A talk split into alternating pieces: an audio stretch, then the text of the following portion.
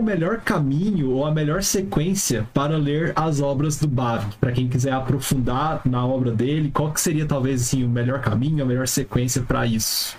E aí inclua também artigos pequenos daquele, dos, dos sites que você mencionou, às vezes começar sim, com um sim. artigo ou outro. Uhum.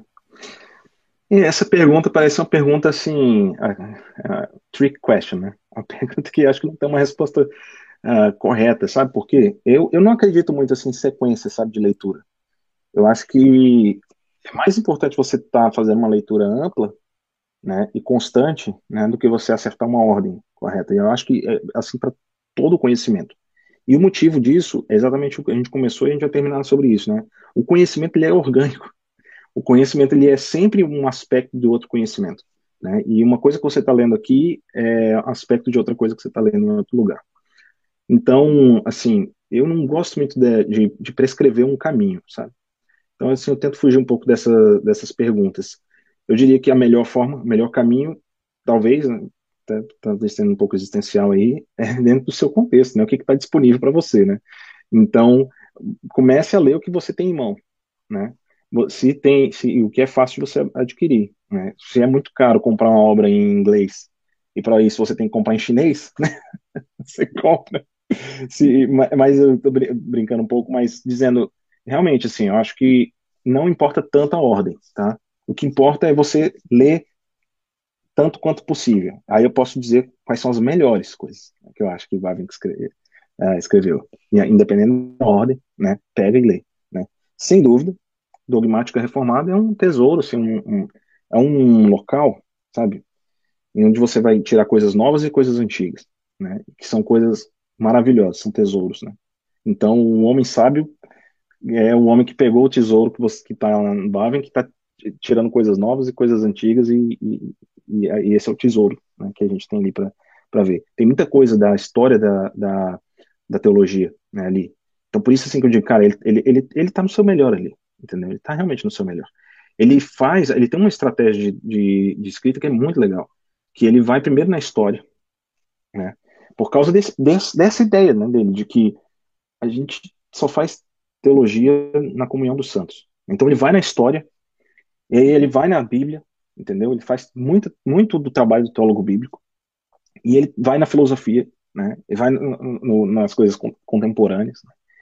Em todas as partes ele faz isso. Né? Então, assim, acho que você tem um grande uh, curso condensado de teologia, sabe? Só lendo a dogmática. Né? Então, pega a dogmática, começa a ler tanto quanto possível. Eu sei que talvez eu possa estar me contradizendo agora, porque eu falei para você pegar a dogmática. Eu sei que ela é super cara, né? Assim, no Brasil, especialmente que é cultura cristã, né?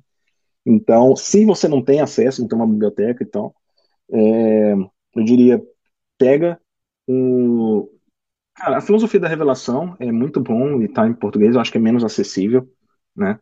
É, certamente menos acessível em termos de linguagem, né? E, e até o assunto. Mas eu diria que se você lê inglês, aí você tem muita coisa boa para você explorar, né? Aí eu diria, pega é, o é, Lake, uh, é, é, bom, é, foi traduzido agora, né, é, Cosmovisão Cristã, né, uma cosmovisão cristã dele. É, é muito bom, até vocês que estão aí já numa pegada de leitura de, de, de cosmovisão vão apreciar bastante os problemas né, que ele está lidando, ele está falando diretamente com os principais interlocutores da época nesse, nesse assunto nascente, né, assim. Uh, você pode pegar também, eu não sei se já está traduzido para o inglês, mas tem um outro texto muito legal que é a ciência cristã, né? É, Christelijk Wetenschap, né? Eu acho que tá em inglês, não tenho certeza.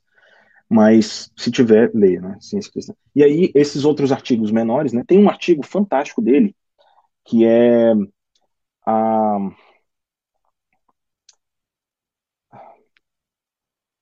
comunicidade uh, cristã. Ah, esqueci agora o título do. É catolicidade, não? Catolicidade, catolicidade, desculpa, eu tava realmente não, não tá certo, não é comunicidade. Catolicidade cristã, né? A catolicidade do cristianismo. Cara, esse, esse, esse artigo foi um dos primeiros que eu li dele, e assim, eu acho fantástico, acho muito legal para a época, uh, ah, para entender, inclusive, a época.